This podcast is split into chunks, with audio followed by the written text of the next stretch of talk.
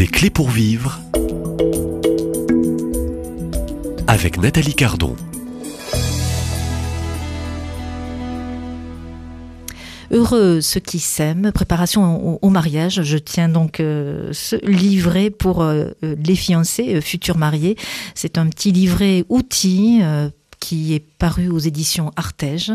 Euh, J'ai son auteur, Juliette Levivier, bonjour. Bonjour Nathalie. Euh, à vos côtés, vous ne vous quittez plus depuis euh, près de 34 ans. C'est votre époux. Bonjour Thibault. Bonjour Nathalie.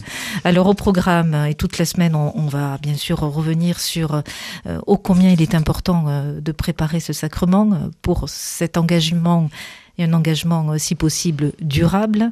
Alors, à ce jour, hein, je vais vous demander, ça sera la première question à tous les deux, quelles sont euh, les motivations de ces jeunes couples aujourd'hui euh, qui euh, demandent donc le mariage? Et vous avez tous les deux une véritable expérience de terrain puisque vous êtes missionné aussi pour votre diocèse dans le cadre aussi de ces préparations. Juliette? Alors, je dirais que les motivations sont parfois surprenantes. Euh, au départ, euh, voilà, on peut attendre un peu tout, la, euh, la tradition, euh, on ne sait pas bien. Ils ont beaucoup de mal à nous dire pourquoi ils sont là. Ça, c'est très intéressant.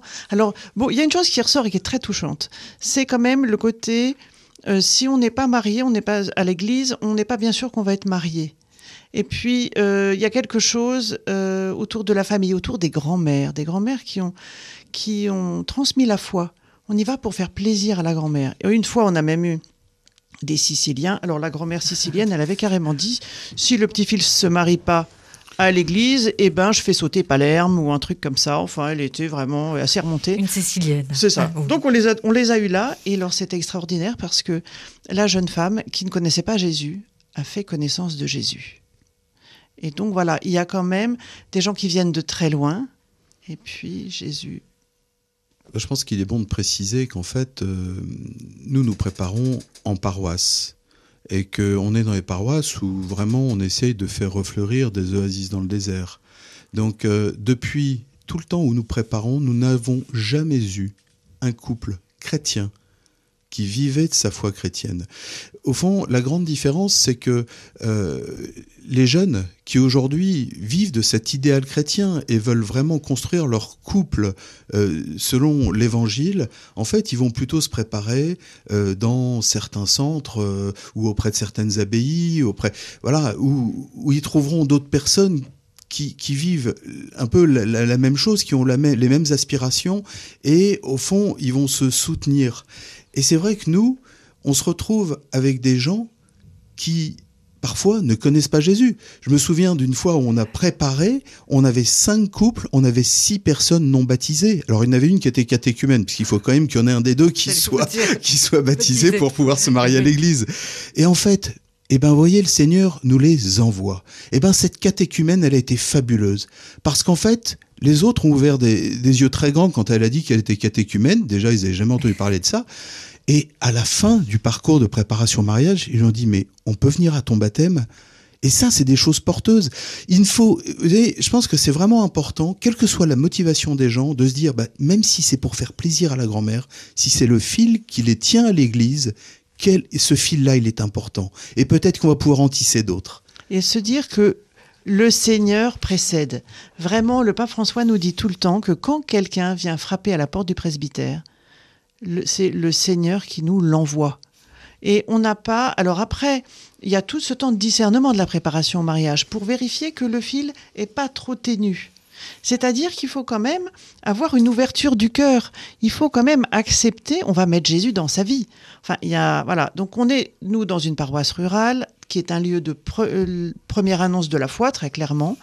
Mais le discernement autour de ce qui tient à Jésus, c'est quelque chose qui n'est pas toujours évident parce qu'on ne veut pas non plus que ces, que, ces jeunes se retrouvent engagés dans euh, quelque chose qui, au fond, qu'ils n'auront pas réellement choisi. Il faut que leur consentement soit valide. Alors permettez-moi de réagir puisque vous abordez aussi la question aussi euh, euh, du discernement. Est-ce qu'il faut aussi être préparé, donc euh, en capacité aussi de dire non, là vous ne pouvez pas continuer car l'Église propose un sacrement et ce sacrement faut aussi tenir dans la durée et au fond l'indissolubilité aussi de ce sacrement de mariage.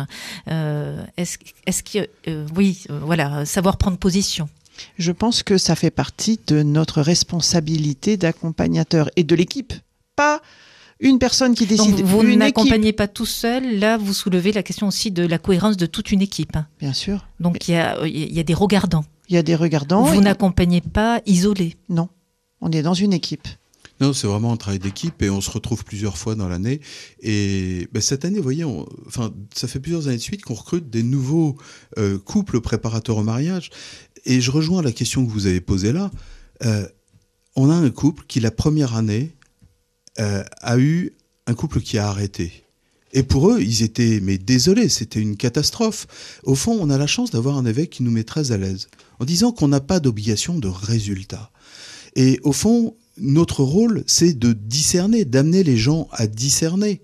Et là, en l'occurrence, bah, nous, on a trouvé que c'était très bien fait, surtout que la femme a écrit, après la soirée pardon, a écrit une lettre extraordinaire en disant, moi, je me suis rendu compte que j'étais pas prête. Et figurez-vous que 15 jours plus tard, son mari partait avec une autre femme.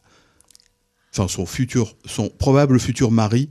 Voilà. Donc, le discernement, c'est vital. Et au fond, euh, ce temps de préparation a aidé cette personne à, à discerner qu'elle ne pouvait pas continuer sur ce chemin d'engagement.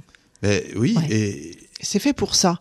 En fait, c'est fait pour ça. C'est comme un peu ça. comme à une certaine époque, on en parle moins, le temps des fiançailles, qui est une étape de discernement où on peut arrêter à tout moment euh, le temps des fiançailles. Là, on a des, des jeunes qui vivent Donc ensemble. s'autoriser, s'autoriser à arrêter. Bien sûr. Et euh, on a des jeunes qui vivent ensemble pour la plupart hein, depuis longtemps. C'est l'état des lieux aujourd'hui. C'est l'état des hein, lieux. ouais. Nous, on n'a que des jeunes qui, qui sont en couple depuis, qui vivent en couple depuis un certain temps, qui ont des enfants, qui ont le chien, qui ont les puces du chien, qui ont tout ça, voilà. Et donc, euh, une vraie vie de couple, mais ils se sont installés sans jamais réfléchir à leur couple. On ne leur a jamais parlé de communication. Ils ont les oreilles comme ça dès qu'on parle de communication. Jamais entendu parler. Du pardon, jamais entendu parler. Et donc, euh, il y a personne qui leur dit ce qu'on leur dit. On les amène à réfléchir à qu'est-ce qui tient leur couple. Alors, une chose est quand ils ont des enfants. Parce que là, on a déjà une famille constituée. Autre chose, quand ils sont à deux. Mais on ne, on ne pousse jamais un sacrement avec des gens quand le fil est trop ténu sur le plan du couple ou de, de, de la foi. Donc vous vous rassurez, là, vous n'êtes pas sur la quantité. Ah, hein. pas Donc il y a tout. cette liberté aussi. C'est hyper important qu'ils soient très libres. On est là pour libérer la liberté. On est là pour faire Et- émerger Et libérer les cœurs, au fond. et libérer les Et cœurs les intelligences. et les intelligences. Oui, surtout que les- sur le plan de la liberté, c'est quand même un des piliers du mariage. Et aujourd'hui, c'est vrai que le- les fiançailles, au fond, euh, nous, on n'est pas confrontés, on n'est pas vraiment dans un temps de fiançailles. Et on a passé ce stade de l'émerveillement. On est face à des gens qui sont dans, un, dans une routine, dans un train-train.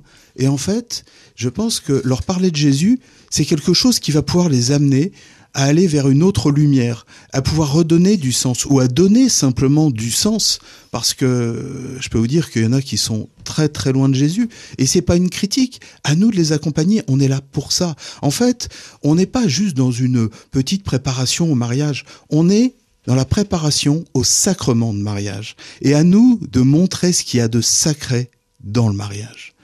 Donc il y a la question aussi, comment rendre témoignage aussi de ce sacrement Et vous êtes les premiers témoins aussi, euh, Thibaut et, et Juliette, hein, à rendre témoignage de ce sacrement que vous-même vous avez euh, reçu il y a 34 ans. Ça fait partie, je pense, euh, de l'essentiel pour les animateurs de préparation au mariage. On a été très touchés cette année par des fiancés qui étaient euh, avec nous juste pour une soirée. Normalement, ils sont préparés par un jeune couple que nous venions de recruter pour ce service. Et ils nous ont dit combien ils étaient touchés par leur amour. Et ça, euh, voilà, c'est c'est, euh, c'est- c'est- tout est dit, je pense. Donc, on- Euh, des couples qui s'aiment, ça doit se voir. Il y a une joie qui Ça rayonne. rayonne, ça transpire. Mais oui, hein. c'est- c'est- je veux dire, ça, ça- ça éclabousse. D'autant que eux, on les trouve souvent un peu blasés. Ils ont perdu l'émerveillement. Ils nous disent comment ça se fait depuis, euh, eh bien, le jeune couple, ça fait, ils ont 10 ans de mariage, comment ça se fait qu'ils aient encore ça dans le regard? Et moi, je pense que l'amour, c'est quelque chose de viral, quoi. Ça se C'est transmet. contagieux. Assez contagieux, ça c'est clair. Seulement, euh, il faut en prendre soin. Faut en prendre soin. Ouais, Puis être dans la joie. On veut aussi leur transmettre la lumière et la joie. La joie de s'aimer, la, voilà, de sortir du- du- de quelque chose qui est un peu train-train ou blasé. Vous savez, il y a cette, euh, cette formule de dire que l'espérance, c'est la joie de la foi. Et ben cette confiance en Dieu qu'on a, je veux dire, ce trésor qu'on leur porte, c'est quelque chose qui peut leur ouvrir des horizons dont ils n'ont pas idée aujourd'hui. Et en fait, voilà, on, est, on essaie d'être des témoins de la joie et des témoins de l'espérance. sans euh, se montrer comme des super-héros. Parce que ça, c'est le truc qui est un peu gênant, c'est qu'ils vont se dire, non, mais eux, alors puis eux, ils ont Jésus, euh, ils sont tombés dans la marmite, ils savent tout, euh, tout ça. Pas du tout. On est des pauvres. On le, voilà, on, en témoigne au moment de la soirée, pardon. Puis régulièrement, on, leur, on se présente comme des gens comme eux. Simplement, on a euh, ce- cette joie d'avoir Jésus qui soutient notre amour. Quand on dit que dans le sacrement, Jésus vient sauver l'amour, c'est on en fait l'expérience. Vous savez, dans les béatitudes, la première, c'est Heureux les pauvres de cœur, car le royaume des cieux est à eux. Et heureusement que nous sommes des pauvres. Nous le revendiquons parce que c'est la réalité et qu'en fait, être pauvre au sens évangélique, c'est vraiment accepter de faire la place en soi pour accueillir ce Dieu qui s'est donné à nous pendant notre messe de mariage, lorsqu'on a dit oui, et qui nous accompagne tout le temps. Alors oui, nous sommes des pauvres, c'est vrai, mais en attendant, euh, nous sommes des pauvres heureux du trésor que nous portons en nous. Et puis sauver. Euh, bah, voilà, et sauvé. Et. Euh, Juliette et euh, euh, Thibault Levivier, merci de votre intervention aujourd'hui. Donc, on peut bien sûr retrouver euh, chacune de ces interventions de cette série euh, sur les podcasts de nos radios chrétiennes, avec aussi toutes vos coordonnées. Voilà. Donc, si certains auditeurs ont besoin peut-être de, de poursuivre un questionnement, eh bien, ils pourront donc vous joindre. Je vous donne rendez-vous dans cette même émission demain à la même heure. Et merci. Merci. Au revoir Nathalie.